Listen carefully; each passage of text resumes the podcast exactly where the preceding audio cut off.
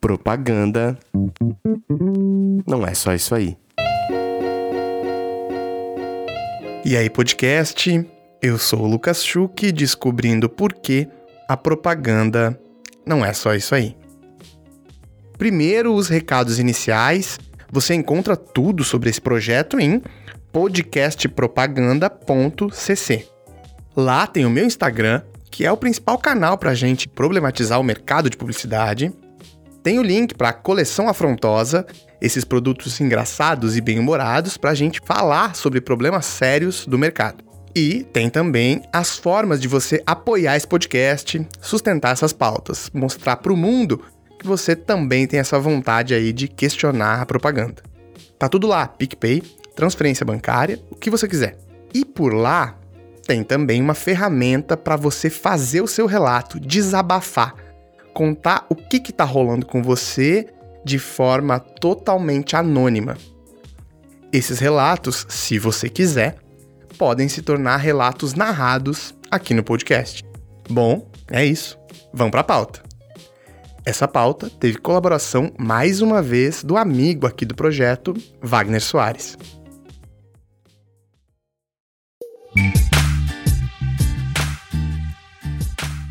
Segundo o IBGE, cerca de 54% da população brasileira se autodeclara negra ou parda. Mas esse dado é de 2010. Em 2020, não fosse a pandemia, já teríamos um dado mais atualizado de um novo censo que, segundo pesquisas, mostraria um número provavelmente maior que esse, visto o debate sobre racialidade crescendo no mundo e mais pessoas se entenderiam e autodeclarariam como negras. Segundo a Pesquisa Nacional por Amostras de Domicílio, que é uma pesquisa contínua do IBGE, esse número já está chegando em 57%.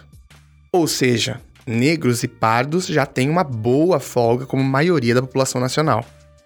Agora, se você acompanha esse podcast, eu não preciso te repetir o quanto esse dado não representa a verdade que a gente vê, nem da porta para fora das agências, das mensagens publicitárias, muito menos da porta para dentro. Não, eu preciso repetir sim. Os dados mais recentes que temos, a partir de uma pesquisa realizada pela agência Reds no final de 2018, que é uma pesquisa recorrente nos últimos anos, mostra que, ainda que seja o melhor índice dessa pesquisa desde que ela começou, o percentual de protagonistas negras nos comerciais analisados ainda é de apenas 25%. O problema vem com os recortes possíveis de análise desses números.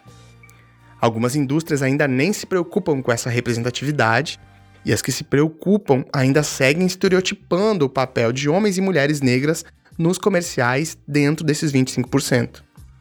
Fora quem ainda nem olha para isso. Se olharmos da porta para dentro da publicidade, aí sim, o cenário consegue ser bem mais desanimador. Vamos lá. Momento reflexão desse podcast. Fecha o olho e lembra com quantas pessoas negras ou que você lia como negras você trabalhou na sua carreira ou trabalha hoje. Quantas delas estavam em cargos de liderança é, e quantas delas estavam em cargos de serviços gerais ou cuidado, segurança, limpeza, manutenção, office boy, etc. É, é isso aí mesmo. Em cargos de liderança, a gente tem 0,74% de negros e negras. Segundo uma pesquisa de 2015 realizada por Danilo Dourado, André Brasoli e Teresa Rocha. Se a gente olhar para todo o corpo das agências, a gente está falando de 3,5%. Vamos extrapolar esses dados? Isso quer dizer que, se você juntar 100 profissionais de publicidade negros e negras, provavelmente nenhum ali estaria em cargo de liderança.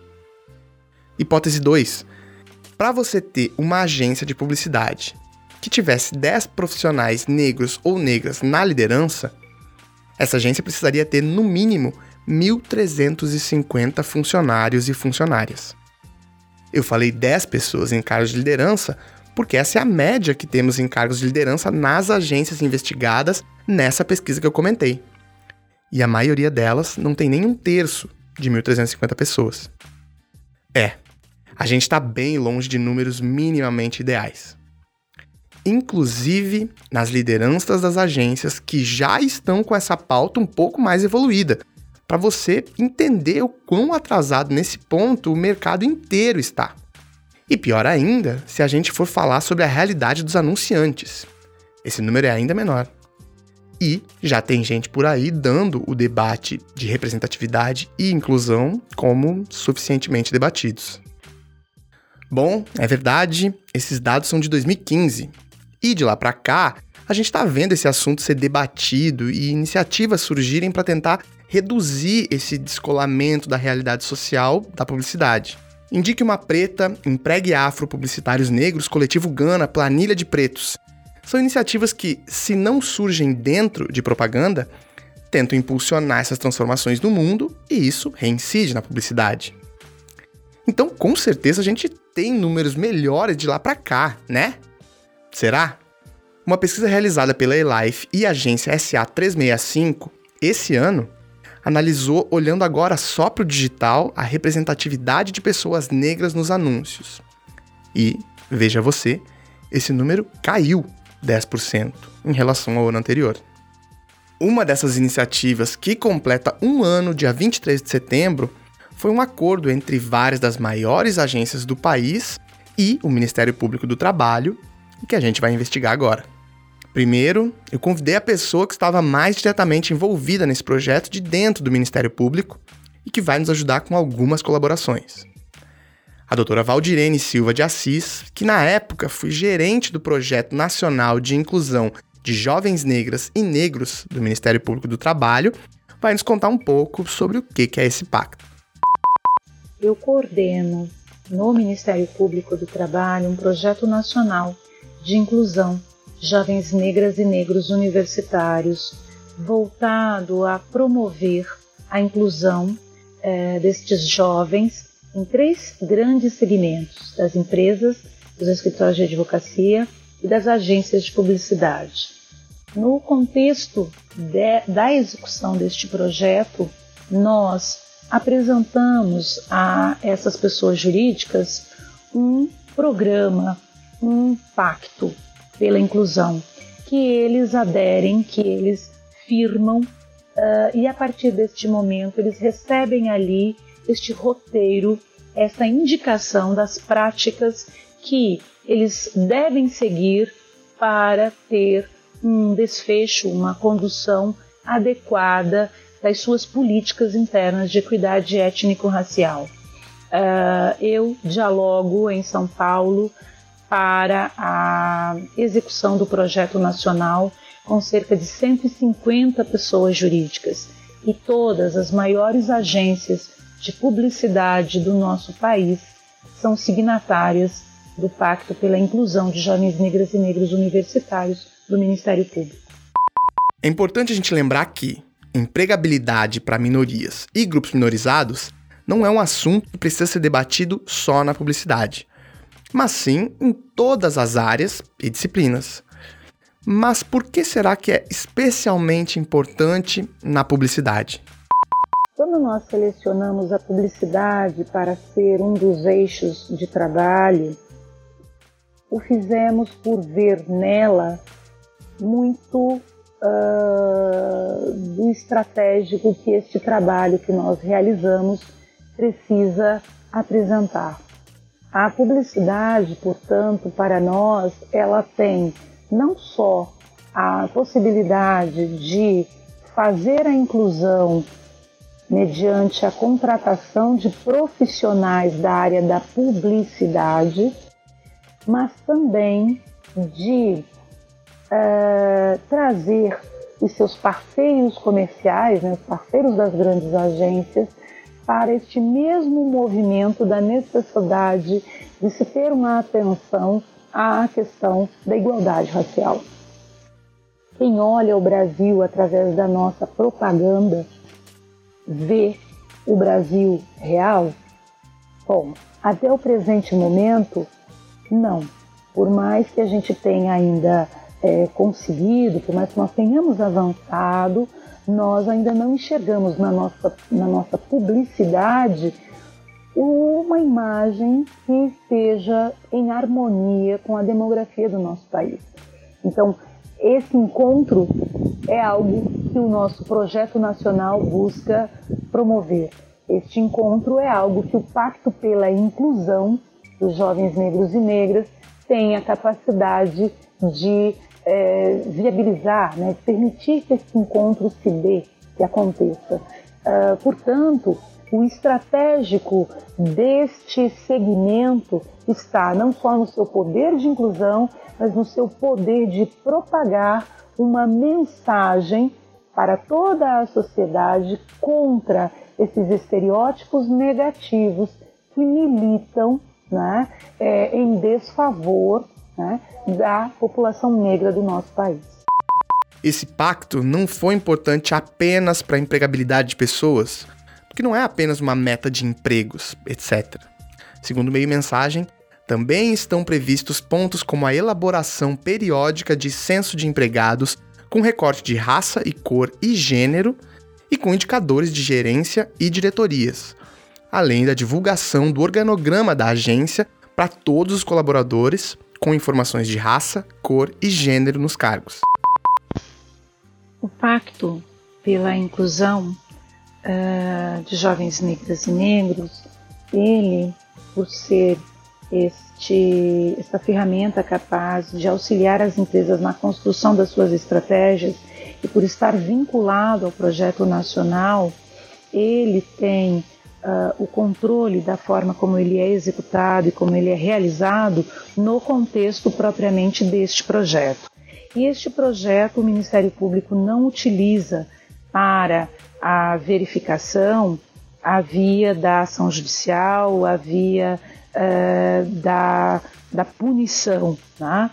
Nós trabalhamos num movimento de formação de redes, de aproximação de tantos quantos são esses interlocutores necessários para é, que estas nossas é, estratégias de inclusão sejam potencializadas e há em última análise, um controle que acaba acontecendo social, porque o trabalho do projeto ele é realizado numa grande rede, tá? uma rede que envolve movimentos sociais, que envolve estudantes, empresas, sindicatos, organismos internacionais.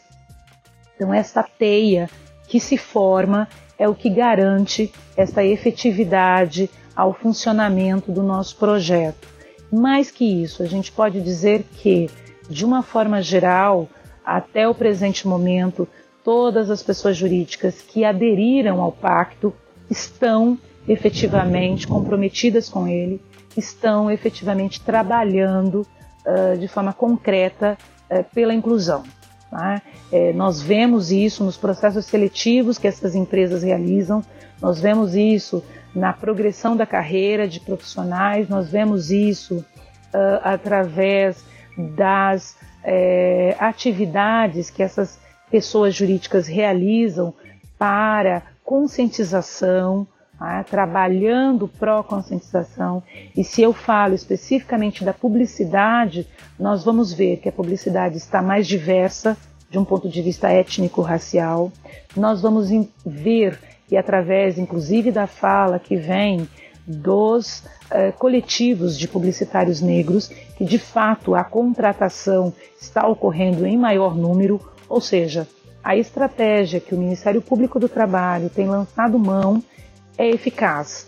E nós, através deste movimento de formação de redes pró-equidade, de estabelecimento dessas agendas positivas, temos conseguido avançar de forma consistente.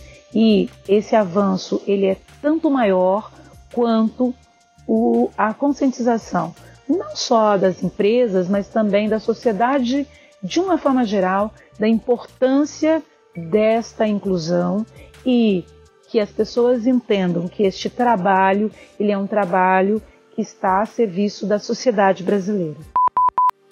Bom, Agora chegou a hora da gente investigar daqui de dentro desse nosso cristalzinho brilhante da publicidade o que é essa conquista para o mercado e quais melhorias a gente pode ver até aqui, passados um ano desse acordo. Para isso, eu convidei uma pessoa que eu sou particularmente muito fã e que estava bem próxima do desenvolvimento desse pacto e vai poder analisar esse movimento da perspectiva da publicidade, Rafaela Martins.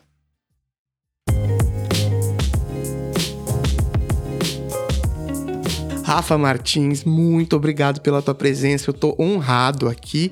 Uh, de verdade, queria dizer que esse papo, te convidar, já estava previsto na minha cabeça desde o início desse podcast, mas eu queria ter guardado para esse momento, uh, falar sobre essa pauta tão importante.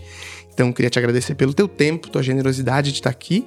E queria que você começasse se apresentando. Quem é você na propaganda e na vida também. Lucas, você sabe que, eu, que o, o publicidade não é só isso aí? Tava naquela listinha de. Ai, eu vou ficar tão feliz se ele me convidar. então, tô muito feliz, tô muito honrada. Acho que você é um grande crítico desse momento que a gente vive, um crítico de construção, né? De, isso é muito importante. Então, parabéns pelo projeto, estou muito feliz de estar aqui. E eu sou quem eu sou nesse mundo maravilhoso da indústria da comunicação. Eu sou. Eu, primeiro, eu sou uma pessoa, uma profissional de comunicação que eu venho fazendo exercício de não deixar me definir pelo meu crachá. Eu acho que nesses últimos anos eu me tornei uma profissional de comunicação, inclusive crítica meu, da minha própria carreira, do meu próprio trabalho. Se o que eu tô fazendo é o que eu espero que seja feito, inclusive para o futuro que eu digo tanto, se eu também sou parte integrante desse futuro que eu quero construir. Mas, de qualquer maneira, eu também é, sou, sou um pouco fruto dessa, desse espaço que por muitas vezes me fez muito feliz, mas também foi muito tóxico, né? Então, eu sou, sou uma profissional que tem aí 18 anos de, de, de carreira, mais ou menos. E eu sempre trabalhei nesse lugar de ponte. É, como a indústria vem mudando muito, no, no, quando eu comecei, eu era atendimento, a maior parte da minha carreira eu construí dentro de agências de publicidade. É, então eu sempre trabalhei nesse lugar né, de ponte entre os, entre os clientes e as estruturas das agências que eu trabalhei. É, mas hoje eu entendo que eu sempre fui muito esse elo de comunicação, assim, entre, entre lugares, entre pessoas que é, que partem de lugares diferentes, o que me ajuda também a pensar o futuro da comunicação. E aí depois eu tive Óbvio que a maior parte da minha vida eu passei como atendimento dentro das grandes agências. É, depois eu tive uma experiência em cliente, onde eu fui ponte entre as categorias, forma de fazer produto, de precificar e tudo mais, e agência. Então eu era esse elo de conexão entre o, a roda de uma indústria com as agências. É, nesse último ano, eu também fui ponte de um veículo, então eu estava entre é, o artístico e a produção de grandes produções dessa estrutura de TV e os anunciantes. Os anunciantes são pessoas que nunca saíram da minha vida, no final das contas, assim, grandes marcas, grandes estruturas, eles sempre estiveram comigo. Mas eu sempre tive nesse lugar e, e, e isso também me ajudou a entender, tá muito nesse, sempre me colocar no papel do outro, para que as coisas pudessem acontecer, sempre me, me fazer refletir muito sobre qual é o papel dos anunciantes, qual que é o papel da agência, qual que é o papel dos veículos, rodar um pouco essas cadeiras me ajudou inclusive a entender o que está faltando. E com certeza hoje a maior, a maior é, a, o maior abismo que a gente tem hoje na nossa indústria é a não percepção do que, que é o Brasil de fato, o Brasil profundo. E eu acho que esse, esse olhar de ponte me ajudou a enxergar melhor um pouco chegar melhor isso. Primeiro, eu queria que você me contasse do seu ponto de vista pessoal. Não é o primeiro projeto de representatividade e inclusão que você atua, né? Eu queria saber qual é o seu processo para chegar até aqui e estar tá próxima também desse pacto com as agências. É, eu sou uma pessoa que sou mandada pelos meus amigos. Meus amigos me convidam, eu faço. E eu acho que no final das contas, assim, parece que eu me envolvi em um monte de projetos, mas teve alguns muito específicos que sim eu me envolvi. Mas eu tô sempre muito nessa coisa da conversa, da conexão e da ponte, né? De novo, uhum. entre esse lugar. É, eu, eu participei, eu liderei efetivamente e idealizei o 2020, que foi o primeiro programa de equidade racial da indústria. Então, eu estava dentro da Thomson na época, isso também é, é, fez com que todo o processo de idealização desse programa fosse muito mais fácil, porque foi a partir dele que o 2020, foi a partir de lá que o 2020 nasceu. E, mas no final das contas, assim, eu acabo me envolvendo com muitos outros projetos. Por exemplo, em 2015, a Silvia Nascimento do, do site Mundo Negro, que é a Silvia é uma pessoa a ser seguida, porque ela estava aqui nesse espaço digital quando tudo era mato. Uhum.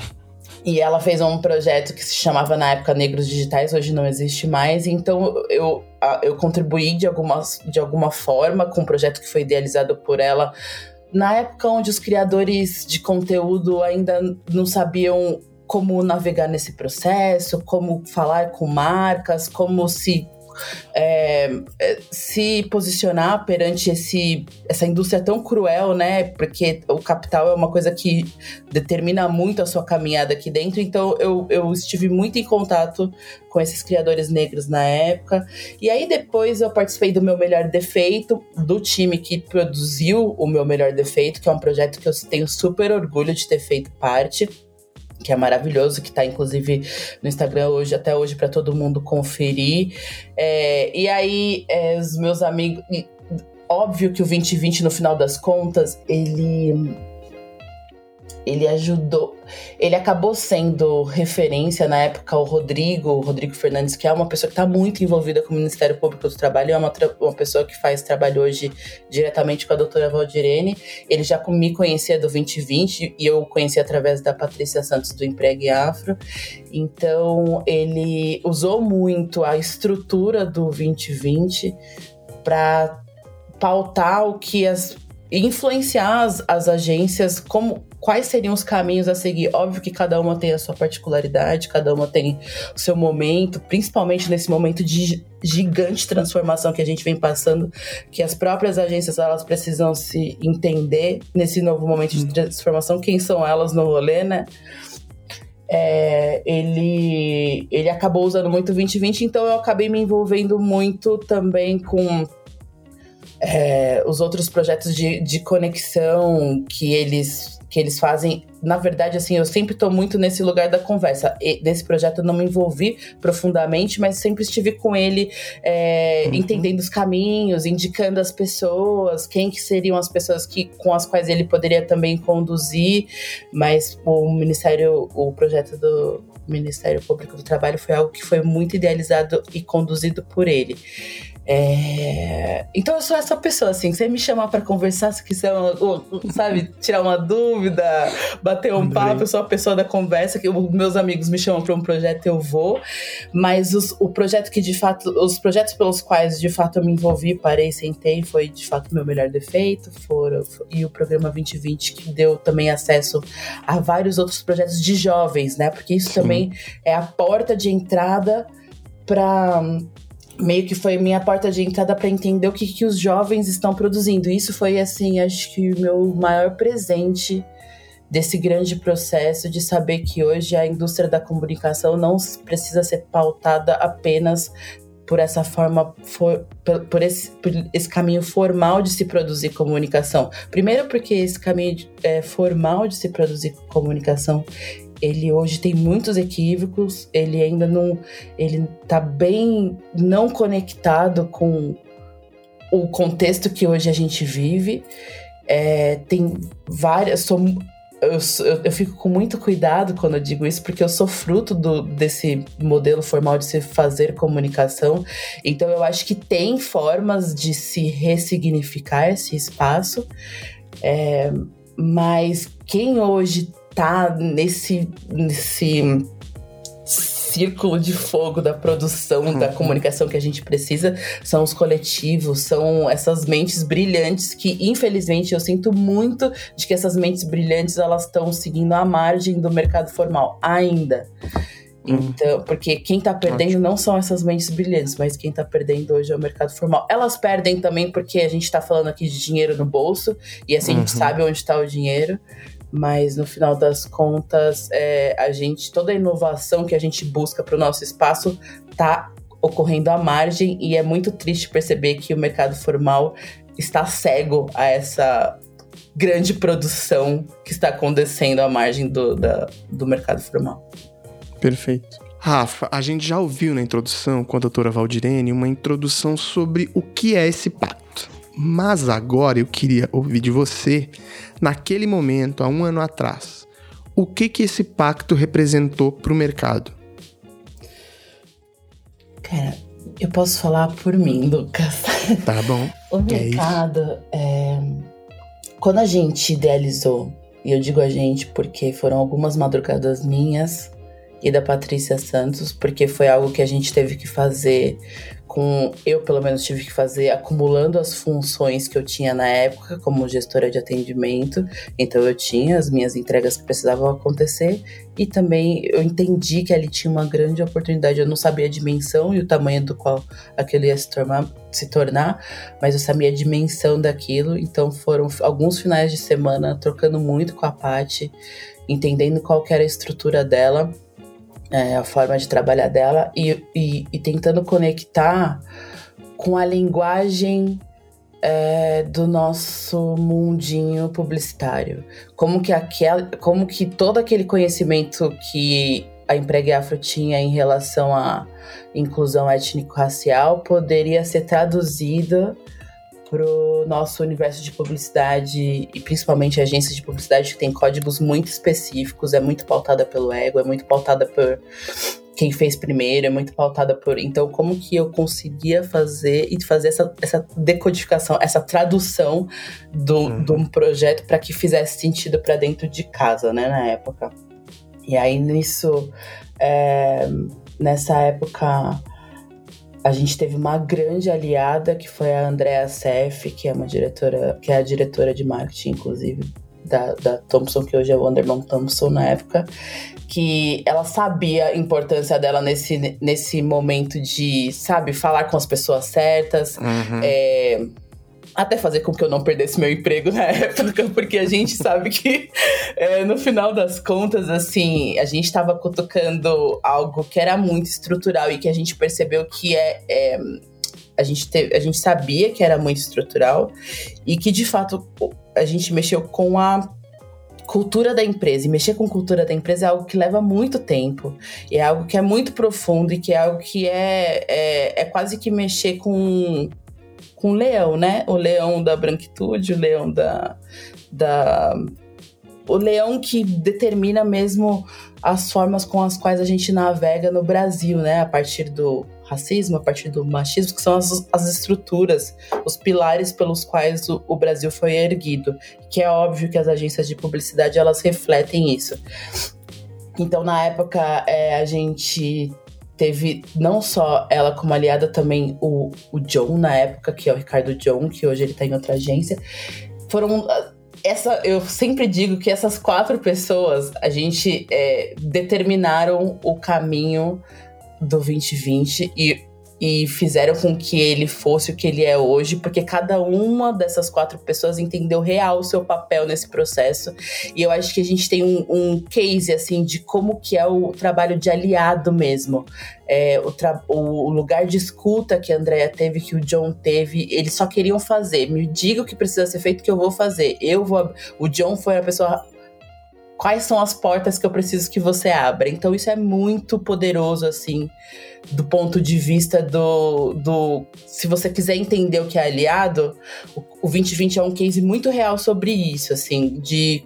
É, não quero falar o que eu não sei, eu quero ouvir e eu quero fazer com que eu use o meu privilégio para fazer com que você chegue até onde você precisa chegar. Isso foi muito poderoso nessa época. E por que, que eu tô contando toda essa história?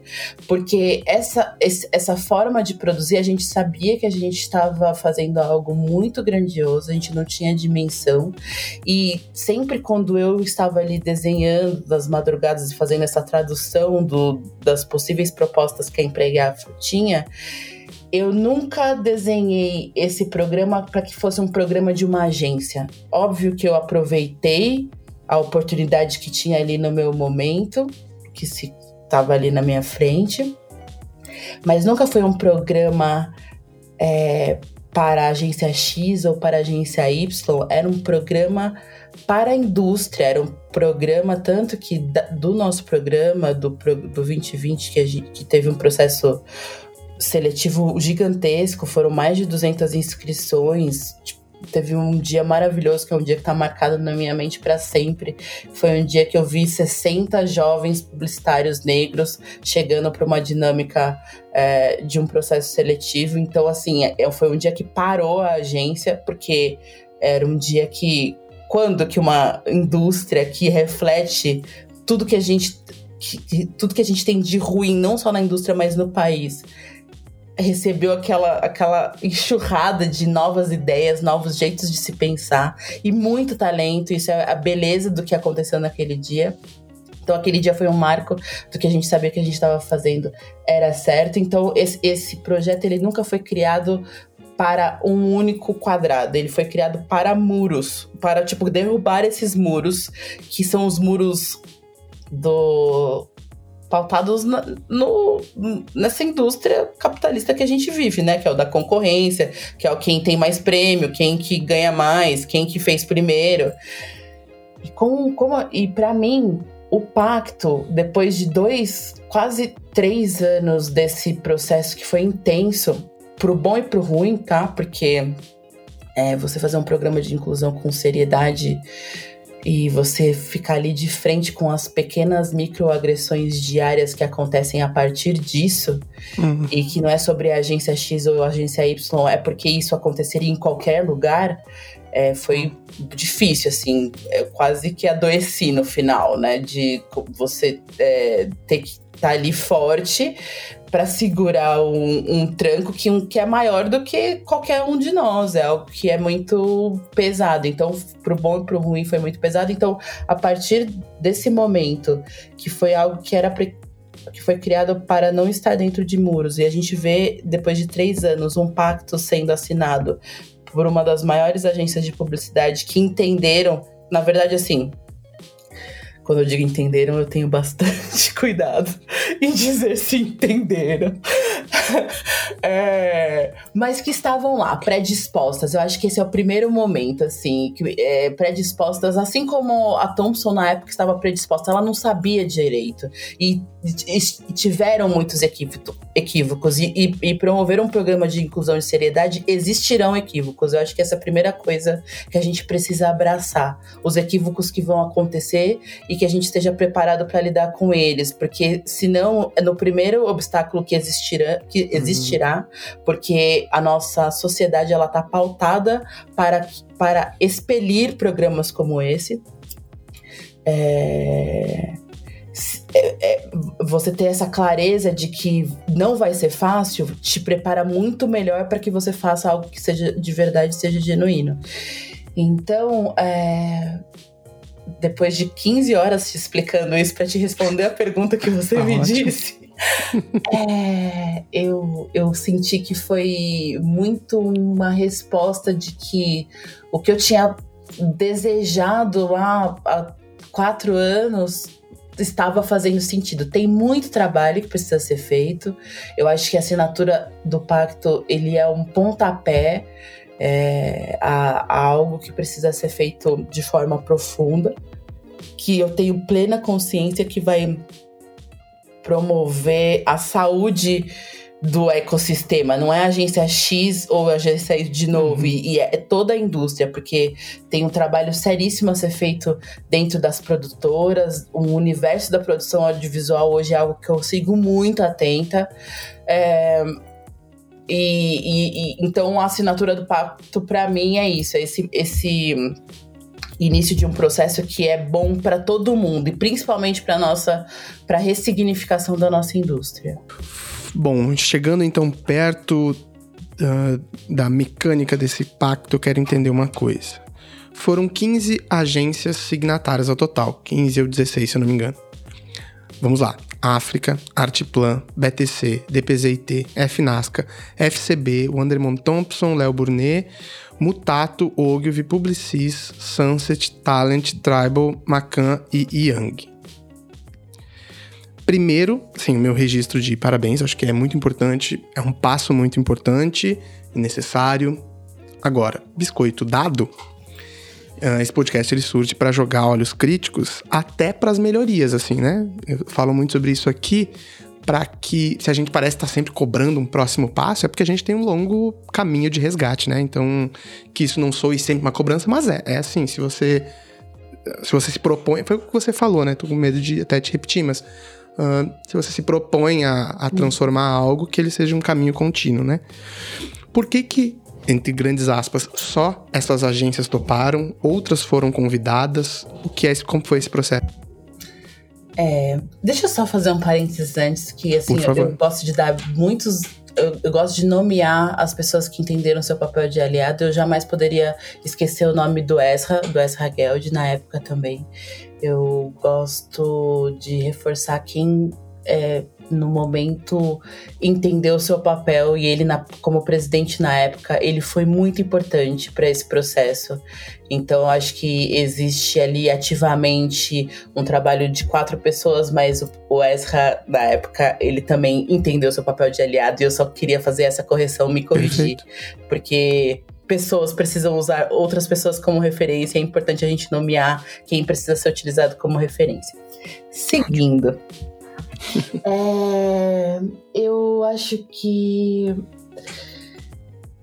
nossa indústria, é, quando você fala assim, por que, que só as agências toparam? Uhum. Eu fico muito preocupada em pensar só em agências, porque a gente, e sendo uma cria de agência, é, a gente é muito reflexo de uma estrutura que vem de grandes anunciantes. Somos fornecedores. Então uhum. a gente acaba meio que reproduzindo uma dinâmica de, de onde está pagando, onde está colocando dinheiro uhum. no nosso bolso.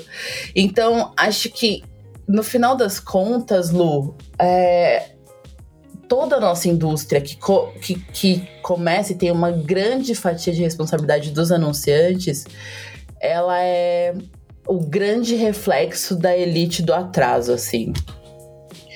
É, quando o que é ruim, assim, e eu, eu não tenho receio em dizer isso, porque tudo que a gente espera fazer de. Tudo que a gente coloca que é, é o, o caminho a ser seguido para uma nova indústria da comunicação, para um novo jeito de se fazer comunicação, reconhecendo o contexto que a gente vive hoje e qual é a oportunidade que a gente tem de, sabe, agora que a bolinha tá um pouco parada no meio da mesa de reunião, a gente fala, vamos fazer direito essa história? É, passa primeiro por reconhecer que sim, somos a elite do atraso hoje. É, dentro da nossa indústria. A gente. Quando a gente tá numa empresa, quando a gente está num país que tem 110 milhões de pessoas que se autodeclaram negras, e quando a gente está num país onde os dos maiores, dos 500 maiores anunciantes, apenas 4,3%, eu não sei os números certos, tá? Mas é, é um, um estudo da, da Ethos, se eu não me engano. 4,3% das cadeiras de liderança são ocupadas por, apenas 4,3% são ocupadas por pessoas negras. E dos 13% de cadeiras que são ocupadas por mulheres, dessas mulheres, quando a gente pensa em mulheres, quais que são essas mulheres? Porque só 0,4% de, desse grupo de 13% são mulheres negras isso vem dos anunciantes e acaba sendo um, uma reação em cadeia de um processo que é a partir do como podemos fazer para man, manter essa estrutura que é a partir dos pilares pelos quais o país foram construídos, que é a partir do, de um pilar machista e a partir de um pilar racista. É, então, acho que reconhecer isso faz com que a gente entenda o porquê que só essas poucas agências assinaram. Porque elas estão inseridas num contexto que é maior é, de não reconhecimento do que está nos deixando para trás em termos inclusive de negócio. Não é só o certo a ser feito, não é só olhar o Brasil como o Brasil é, o Brasil profundo, mas é porque a gente está deixando de avançar como indústria quando a gente entende que, diferente do que a gente fazia antes, e eu sou uma pessoa que quem me ouve fala, puta, essa Rafa fica repetindo as mesmas coisas, parece mina chata. E eu repito, porque eu acho que parece, sabe, spread. e eu também vou cuidar de não usar termos em inglês, porque, ai, que preguiça. Nos tornamos essas pessoas. É, é, a gente, de, de, sabe, espalhar a palavra, porque uhum. você deixa de. É, olhar a indústria, você deixa de entender o que, que precisa ser feito para a gente poder alcançar tudo aquilo que a gente coloca no papel, coloca num deck PowerPoint bonito, mas a gente só não alcança porque a gente não olhou para o país como ele é de fato e para os milhares de talentos que estão espalhados pelo país e que não estão dentro do mercado formal. Eu tenho muito receio de quando a gente romantiza o romantizam o empreendedorismo, porque o empreendedorismo ele só existe muitas das vezes porque essas pessoas não estão no mercado formal. E principalmente, assim, quando a gente pensa. É, é, hoje eu ando muito. É, eu, eu, tenho alguns recortes no meu olhar. Eu tenho um recorte de raça, mas hoje eu tenho um recorte de raça e gênero, porque quando a gente pensa nesses números e a gente pensa que mulheres negras hoje representam o maior grupo demográfico do país, mais de 60 milhões de mulheres se autodeclaram mulheres negras, e a maior parte, acabou de sair uma matéria é, no jornal hoje, se eu não me engano, que empreendedoras negras são as empreendedoras que mais sofrem.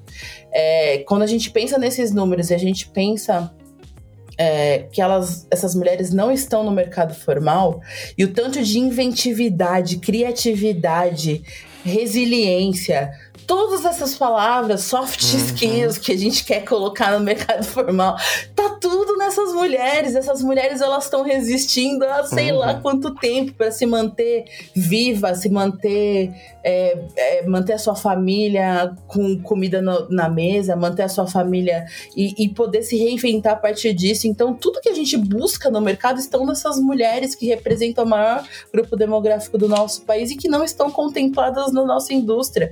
Então, acho que não reconhecer isso tira um pouco o, o, peso de só porque essas agências não tomaram, mas não tira a responsabilidade delas. Eu acho que as agências elas estão inseridas dentro de um contexto que é muito maior, muito mais grave e muito mais é, é, míope em relação ao que de fato precisa ser feito para a gente poder entregar tudo aquilo que a gente coloca no PowerPoint bonitinho de planejamento, mas a gente não entrega. Não entrega porque a gente não quer reconhecer a origem do problema que não nos permite chegar lá. Eu tenho a pergunta mais curta e talvez a mais difícil, dura, né?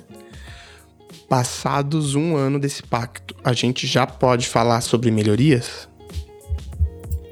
Não! eu, poderia, eu poderia responder de forma bem breve e bem objetiva. Não. Eu, como eu disse, acho que é, o pacto ele foi o início de um processo.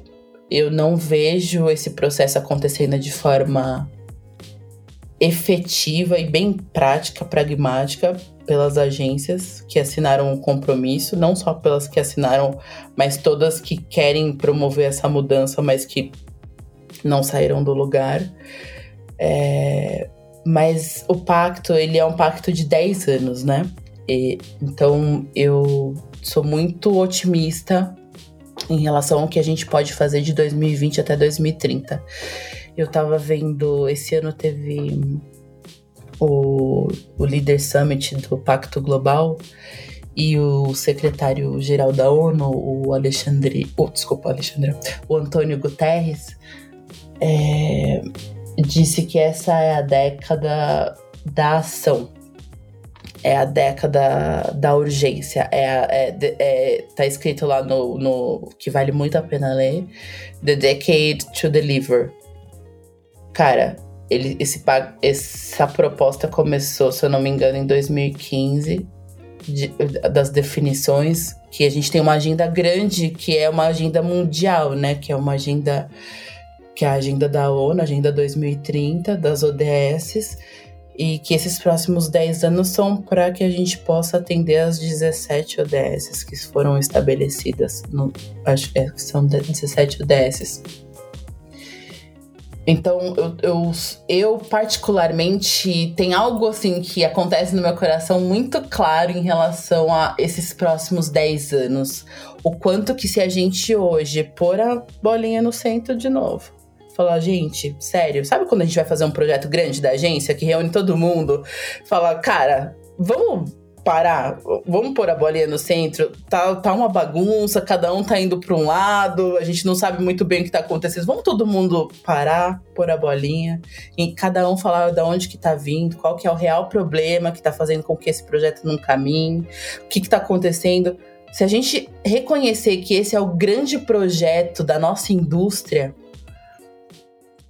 eu realmente acredito que, por mais que nesse ano, de fato, eu seja muito prática em te dizer que não, não tivemos melhorias, mas eu sou, eu tenho muita certeza de que se a gente fizer isso esse ano e aproveitar, é, eu, eu tenho cuidado em dizer aproveitar, mas é, se a gente entender o contexto que a gente hoje está inserido e que hoje a gente está num contexto que nos força a rever muitas coisas que não, não apenas os, os abismos desiguais que nos separam, mas ele esse contexto que a gente vive hoje nos permite é, fazer as perguntas certas. Qual é o tipo de agência que eu quero ser nos próximos 10 anos? Qual é o tipo de, de trabalho, que projeto, qual é o tipo de comunicação que eu quero construir? Qual é, é quais são as, os grandes projetos que eu quero colocar no ar. E, fico, e penso muito isso porque existe uma necessidade urgente da gente se liberar das amarras que nos trazem até aqui. Eu entendo que muitas dessas amarras elas estão relacionadas a vou quebrar, não vou quebrar, porque tá, uhum. estão muito relacionadas à grana. É, eu, eu entendo que tipo, querer se agarrar ao jeito antigo de se fazer comunicação também diz muito sobre sobrevivo ou não sobrevivo, mas você se fazer essas perguntas que serão duras, eu não acho que vai ser fácil, eu acho que vai ser um processo muito duro da indústria, que algumas não vão seguir, outras vão seguir e vão se ressignificar, mas aproveitar esse início do esse início de próxima década para se fazer as perguntas difíceis e, e, e, e se planejar a partir daí, eu realmente acredito que a gente vai contribuir de novo, não só para aquele olhar a curto prazo e individual, que é muito esse olhar que existe numa estrutura capitalista do que é bom para mim, mas existe também a oportunidade da gente é, quase que reparar um, um câncer que hoje existe na nossa indústria, fazer com que a gente se, é, é, é, torne a nossa indústria mais saudável, faça com que a nossa indústria respire, faça com que a nossa indústria ela saia dessa, sabe, dessas, dessas respirações assim finais. Então acho que é, e até porque o jeito de se fazer comunicação ele é diferente, né, Lu? Assim, as pessoas hoje, as grandes, os anunciantes e grandes agências e é, vem de um processo onde, de muitos anos atrás, tem empresas de mais de 100 anos de marca e tudo mais, que antes era, era a marca falando sobre determinada coisa, um grande tiro de de, de comunicação, todo mundo acreditava e, e ok, próxima campanha, próximo projeto. Hoje a gente não tem mais isso. Hoje a gente tem é, uma realidade de comunicação que ela é por toda a parte. Cada projeto de comunicação é um.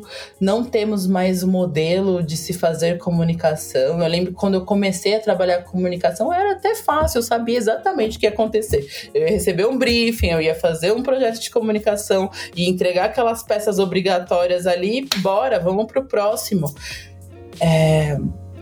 Hoje, com essa possibilidade de a gente estabelecer o contato individual, quase que direto, que é muito pautado pelos dados que nos permitem entender no detalhe o nosso consumidor, é, é não é nem sobre pensar apenas no no, no seu próprio umbigo, mas é você pensar no seu no seu jeito de fazer comunicação, que o seu jeito de fazer comunicação não faz mais sentido com o que você está tentando se agarrar.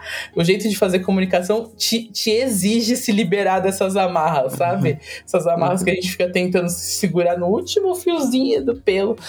Então, para mim, respondendo e voltando à sua pergunta, é que a gente aproveite esses próximos 10 anos, que são os 10 anos que eu também acredito que são os 10 anos da ação, os 10 anos da entrega, os 10 anos de que se a gente realmente colocar a bolinha no chão e começar de novo, ou não necessariamente só começar de novo, ou é, fazer as perguntas difíceis, eu, eu tenho plena consciência de que a gente plena certeza nunca ninguém tem, né? Uhum. Mas eu, eu realmente acho que tem uma oportunidade aí da gente trazer essa saúde de volta para nossa indústria de comunicação. Uh, sobre fazer as perguntas difíceis, eu tenho uma aqui. E eu queria até que você me dissesse assim: não, cara, eu acho que talvez não, acho que você tá sendo um pouco duro demais, e talvez seja. Ela é uma pergunta realmente genuína e que me incomoda. Vamos lá. Uh, de novo, não quero ser muito taxativo, não quero parecer. Ah, mas também, para quem eu vou cobrar, tá tudo bem, deve lidar com essa cobrança. É fácil a gente pensar em lideranças usando a pandemia como uma justificativa para não atingir metas estabelecidas no pacto, no interior dele. Percebe? Eu não tô nem dizendo as metas dos 10 anos, mas essas metas de uh, progressivas, né? Uh, ali do, de mostrar o organograma, ver o que melhorou em um ano. É muito fácil usar isso, a gente imaginar que se use isso como, ah, mas foi um ano de pandemia, ninguém estava, de fato, ninguém estava pronto e etc. E eu entendo que criar um ambiente para a diversidade não é um, um uh, que respeite minorias e grupos minorizados, não é algo rápido, a gente precisa tornar aquele ambiente um, uh, não tóxico para essas pessoas, precisa preparar espaços.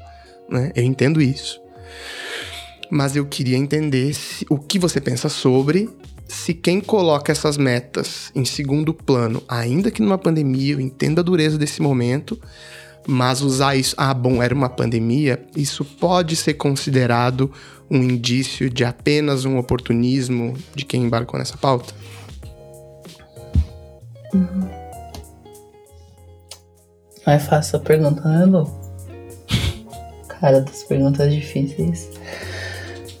É... Tem um, um. Eu tava ouvindo uma frase e esses dias que é.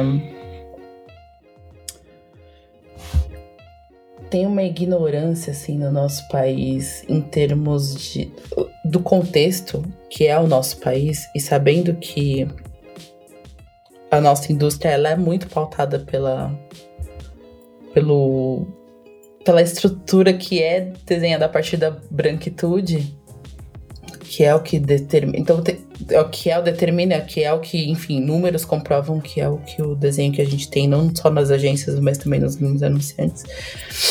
Eu entendo que a gente. A gente vive hoje duas coisas a gente vive muita ignorância de, de fato, desconhecimento do que é o nosso país de fato. É, é, tô me fazendo repetitiva. Imagina. E também a gente vive com a má fé. Pessoas que conhecem o nosso contexto e isso é uma frase de Abdias do Nascimento, não é minha, que é, fala que, que você ou vive da, da ignorância, ou as coisas acontecem da forma como estão, pela ignorância ou pela má fé.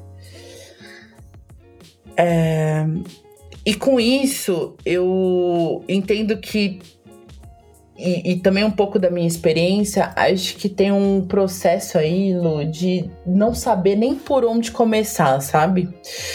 É, eu não acho que as pessoas. Como tem um único grupo ali ainda pautando as grandes decisões, é realmente muito difícil você saber por onde você começa quando você não tem um grupo plural ali no seu meio. E principalmente pessoas em posição de liderança.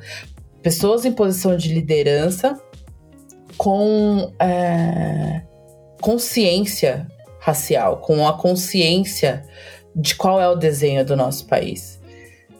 É, e não tô falando que precisa de pessoa X ou pessoa Y, tá? Que, porque isso é uma coisa super importante, porque a mudança não é uma responsabilidade apenas dos profissionais negros, muito pelo contrário. Eu sempre digo que como o, ainda é um espaço que não nos contempla, se você realmente quer ser um aliado, é, que você nos deixe existir nesses espaços. A nossa existência nesses espaços já é resistência. Então, eu não acho que, que é, é responsabilidade de X ou Y, mas a importância de existir é, essa troca positiva de ideias, essa troca positiva de, de, de repertórios, de pessoas que vêm de lugares diferentes, que nos permite chegar num jeito de, novo de se fazer comunicação. Então, o que eu percebo é que não existe esse não existe isso hoje nas agências de publicidade. Então é, é eu, eu tenho até receio de falar que é oportunismo, porque realmente eu acho que é ignorância mesmo de. A ignorância do mais puro sentido do desconhecimento, uhum. de não uhum. saber por onde começar. É, e eu não sei se. E tem outra coisa que eu penso também que. É, mais do que a gente pensar nos nomes e nas agências, e até porque a gente está vivendo um processo de ou fusão, ou agências que estão de uhum. deixando de existir. A gente está vivendo uma transformação gigantesca dentro da nossa indústria e as, e as agências elas passam muito por ou se encontrarem num novo jeito de entregar o que elas entregam, ou de fato deixarem de existir. Eu confio muito que esse trabalho ele não é sobre nomes e marcas e agências, mas sim sobre as pessoas que estão ali inseridas, porque o que eu percebo é que no processo que a gente fez dentro do 2020, quando a gente fez um, um processo profundo de conscientização individual mesmo, a partir do momento que a gente trouxe ali para a mesa pessoas que viveram a sua vida. E, e, e para mim isso é o mais. É onde a gente tem que ter mais cuidado, porque é, é onde a gente começa a mudar a, a cultura a partir de uma transformação individual. Porque a gente mudar esse processo passa por a gente ir para casa e se reconhecer, se reconhecer dentro dos seus próprios erros, não só dos seus erros dentro do enquanto profissional de comunicação, mas dos seus próprios equívocos enquanto indivíduo e as suas próprias ignorâncias enquanto indivíduo. É, então é voltar para casa e entender qual é a sua dinâmica na sua vida. Seus filhos, eles estão em qual escola? Os seus o, quando você viaja, quantos que são as pessoas negras que estão ao redor? E essa é uma coisa que eu também sempre repito, porque quando você faz essa profunda reflexão de quem é você nesse desenho de país, você também consegue é, é, transformar o seu redor, independente de onde você está. Então, por isso que eu me preocupo menos com porque a gente sabe que as mudanças elas vão acontecer dentro das agências, mas a partir do momento que a gente tem pessoas indivíduos que estão lá dentro e as agências e anunciantes são moldadas a partir dos pensamentos de indivíduos, se, se existem indivíduos esclarecidos e consciente racialmente de qual é o desenho do nosso país, independente do que acontecer, essa uhum. pessoa já vai trazer com ela a transformação que precisa para aquele espaço. Então, eu eu eu não, eu não diria que é. Eu não sei se eu respondi a sua pergunta, Respondeu, mas eu acho que é. Com certeza. Eu não diria. Eu não pensaria a partir do oportunismo, mas eu pensaria a partir do, do desconhecimento Ótimo. que pode existir uhum. a partir de um lugar que só existe um único grupo. E vai existir esse desconhecimento. Inclusive, assim, um, se existisse uma agência de apenas únicas pessoas negras, a gente também não falaria com o país que é de fato, porque o país que é de fato não existem apenas pessoas negras.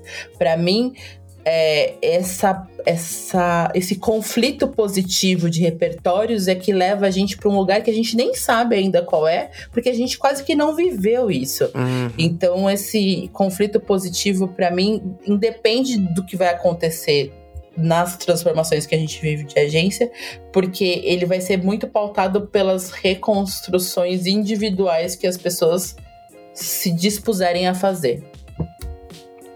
Adorei. Obrigado pela resposta, muito boa. A, a Mar... Ó, eu só tô com perguntas pretas hoje. Ah, Vamos pelo lá. amor de Deus, né, Lucas? Me ajuda aqui. Faz ah, uma tá pergunta, sei lá, do que eu gosto, cor favorita, pelo Jesus. Ah. A Maria Guimarães, quando teve aqui, ela falou algo assim: Eu acho muito bom ter meta de inclusão de mulheres, mas quando vocês vão começar a demitir os homens brancos? Ela falava então sobre as empresas têm um limite, né, de quando as pessoas podem contratar, né, estruturalmente. Me, uh, tentando fazer uma muito é, comparando assim uh, faz, são assuntos diferentes, enfim, mas vejo um problema semelhante a metas de inclusão de negros e negras, especialmente, especialmente em cargos de liderança, né? Eu não quero aqui cair num erro de reduzir as pessoas a números, por favor, não entenda mal. Mas nós temos também, me parece, um problema matemático aqui, né? Já que a gente vive uma indústria que está desinchando, as empresas estão ficando menores e etc. E a, a gente está vendo quais pessoas, durante a pandemia, qual recorte de pessoas está sendo mais demitido, quais os planos estão sendo deixados para lá, né? Como. Falei que eu não tinha nem. É tão difícil que eu não sei nem o que eu quero perguntar com isso, mas uh, como é que a gente resolve essa questão? É tão bom a gente ter a liberdade de falar, eu não tenho a menor ideia. É verdade, não faço a menor ideia. Mas eu tenho eu não tenho realmente essa resposta. Eu não sei. É... Mas eu acho que a gente tem algumas coisas pra gente colocar na mesa pra gente refletir. É... Quando a gente tem uma indústria que ela é pautada por um único grupo, reconhece que as grandes decisões da nossa indústria elas estão na sua maior parte partindo de um único lugar, a gente precisa re reconhecer a mediocridade que a gente vem produzindo há anos enquanto profissionais de comunicação. E eu não digo porque só existe um único grupo, ou porque esse grupo é medíocre, ou porque. Não, não é sobre isso mas é porque a gente nunca se deu a oportunidade de entender o que pode acontecer quando a gente tem todo mundo na mesa.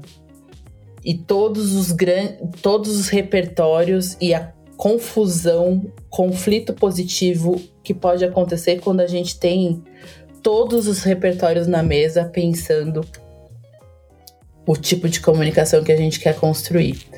Uhum. Então eu fico muito muito receosa de. Eu sou uma pessoa. Quem me conhece sabe que eu sou uma pessoa cheia de dedos, né? Eu, eu, eu, eu cuido do que eu penso, assim, eu cuido do que eu uhum. falo. Eu acho que. É, eu me preocupo muito quando a gente fala vamos demitir todas as pessoas brancas e contratar as pessoas negras. Uhum. Não é esse o caminho. Eu, o caminho é um, um passo atrás. A gente entender o porquê que apenas estes grupos Y ou grupo apenas estes pequenos grupos estão fazendo parte das grandes decisões que estão sendo tomadas na nossa indústria e gente no nosso país, né? É... E quando a gente faz essa reflexão, a gente começa a entender se o que a gente está fazendo é de fato a partir da excelência ou é de apenas reproduzindo uma herança histórica do jeito de se fazer as coisas aqui no país. E eu conversando com a doutora Valdirene, ela me deu uma. Foi uma aula, óbvio, né? Falar com ela é sempre uma aula. E ela falou uma coisa muito importante que é quando a gente começa a pensar. Eu não vou saber os números certos, tá? Qualquer coisa liga lá pra doutora Valdirene que ela sabe melhor do que eu. Conversa com ela.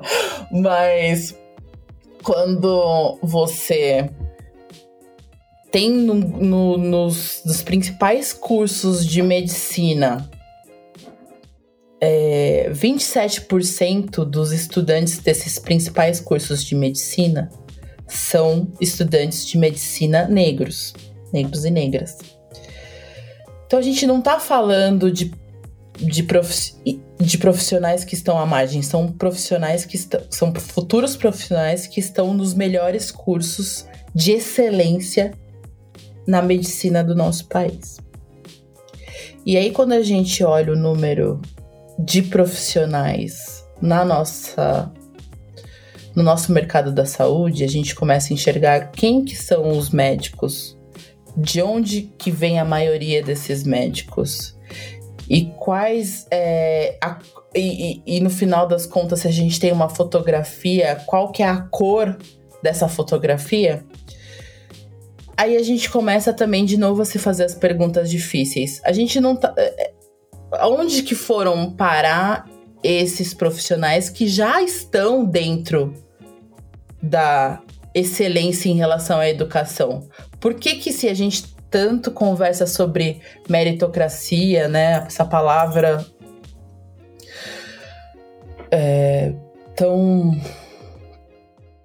equivocadamente usada na nossa indústria e no, no país como um todo. Se a gente está falando sobre meritocracia, que é o que todo mundo gosta de falar para pautar as decisões do negócio, onde estão esses profissionais que estão já na no número de profissionais, de futuros profissionais que são a excelência do nosso país?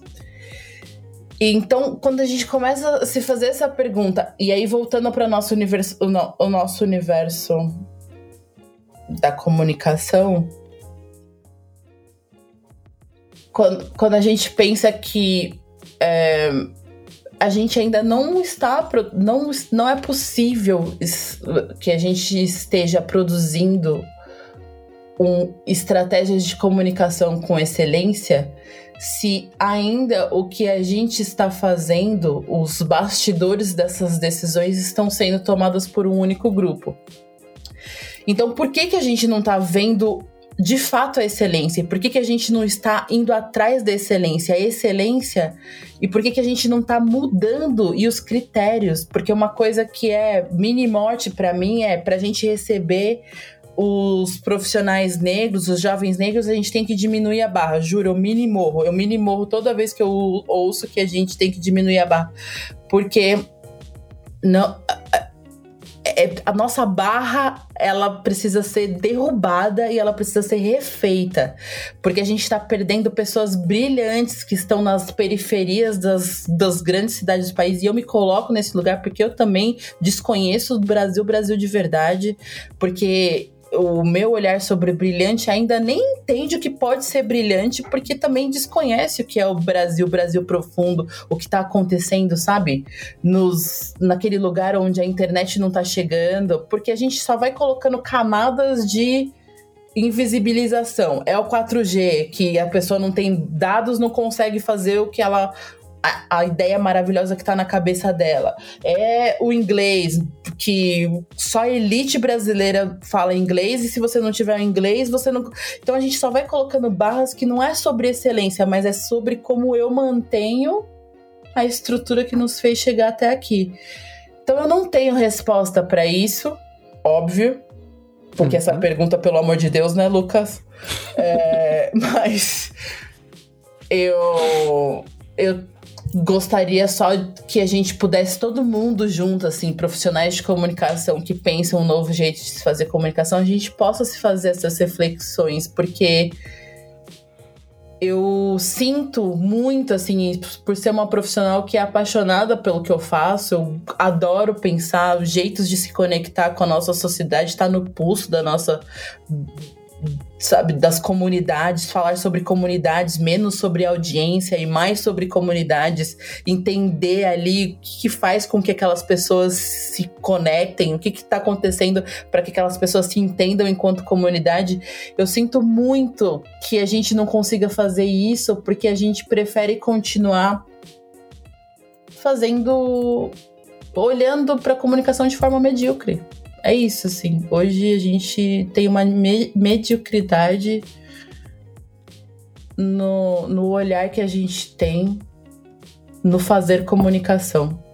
E, de novo, não é, sobre, não é sobre pessoas, mas é porque a gente precisa reconhecer que uma comunicação que é feita por apenas um único grupo, ela sempre será medíocre. Rafa, tô muito feliz com o nosso papo. Muito obrigado. Tô honrado aqui. Tinha mais perguntas, mas eu quero encerrar assim. Uh, fiquei muito, muito, muito feliz mesmo. Tô muito honrado. Obrigado pelo teu tempo, tua generosidade de vir aqui. Uh, enfim, só posso agradecer. Obrigado mesmo. Lu, eu que agradeço. Sabe que esse projeto eu sempre tô ali batendo palma e curtindo, porque eu vejo verdade no que você faz. Inclusive, você mesmo se colocar nesse lugar de se questionar, ser um grande questionador da sua própria vida e do que a gente faz enquanto profissional de comunicação. Então, tô honrado e obrigada pelo convite. Tô na listinha. Eba! Entrei na listinha de convidados. Me indica um arroba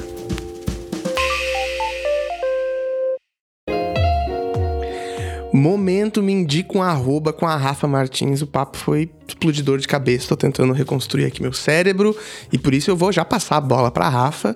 Queria saber dela quem são as arrobas que estão ajudando ela a repensar a vida dela, a profissão dela, a relação dela com o mundo. Rafa, por favor, quem são as arrobas que você queria indicar? Eu vou indicar três arrobas que para mim meio que funcionam como janela. Janela que me dá acesso a formas é, de enxergar o mundo, ou a pessoas que me inspiram, ou um jeito novo de contar a história. A primeira é o arroba Imagine 2030, que é muito sobre o quanto que a gente pode aproveitar esses próximos 10 anos para agir, para que a gente de fato faça jus a essa década da ação.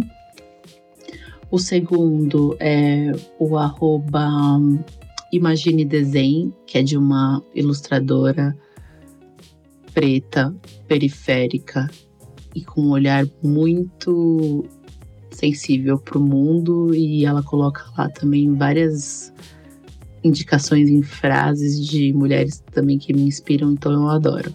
É uma leveza na minha timeline.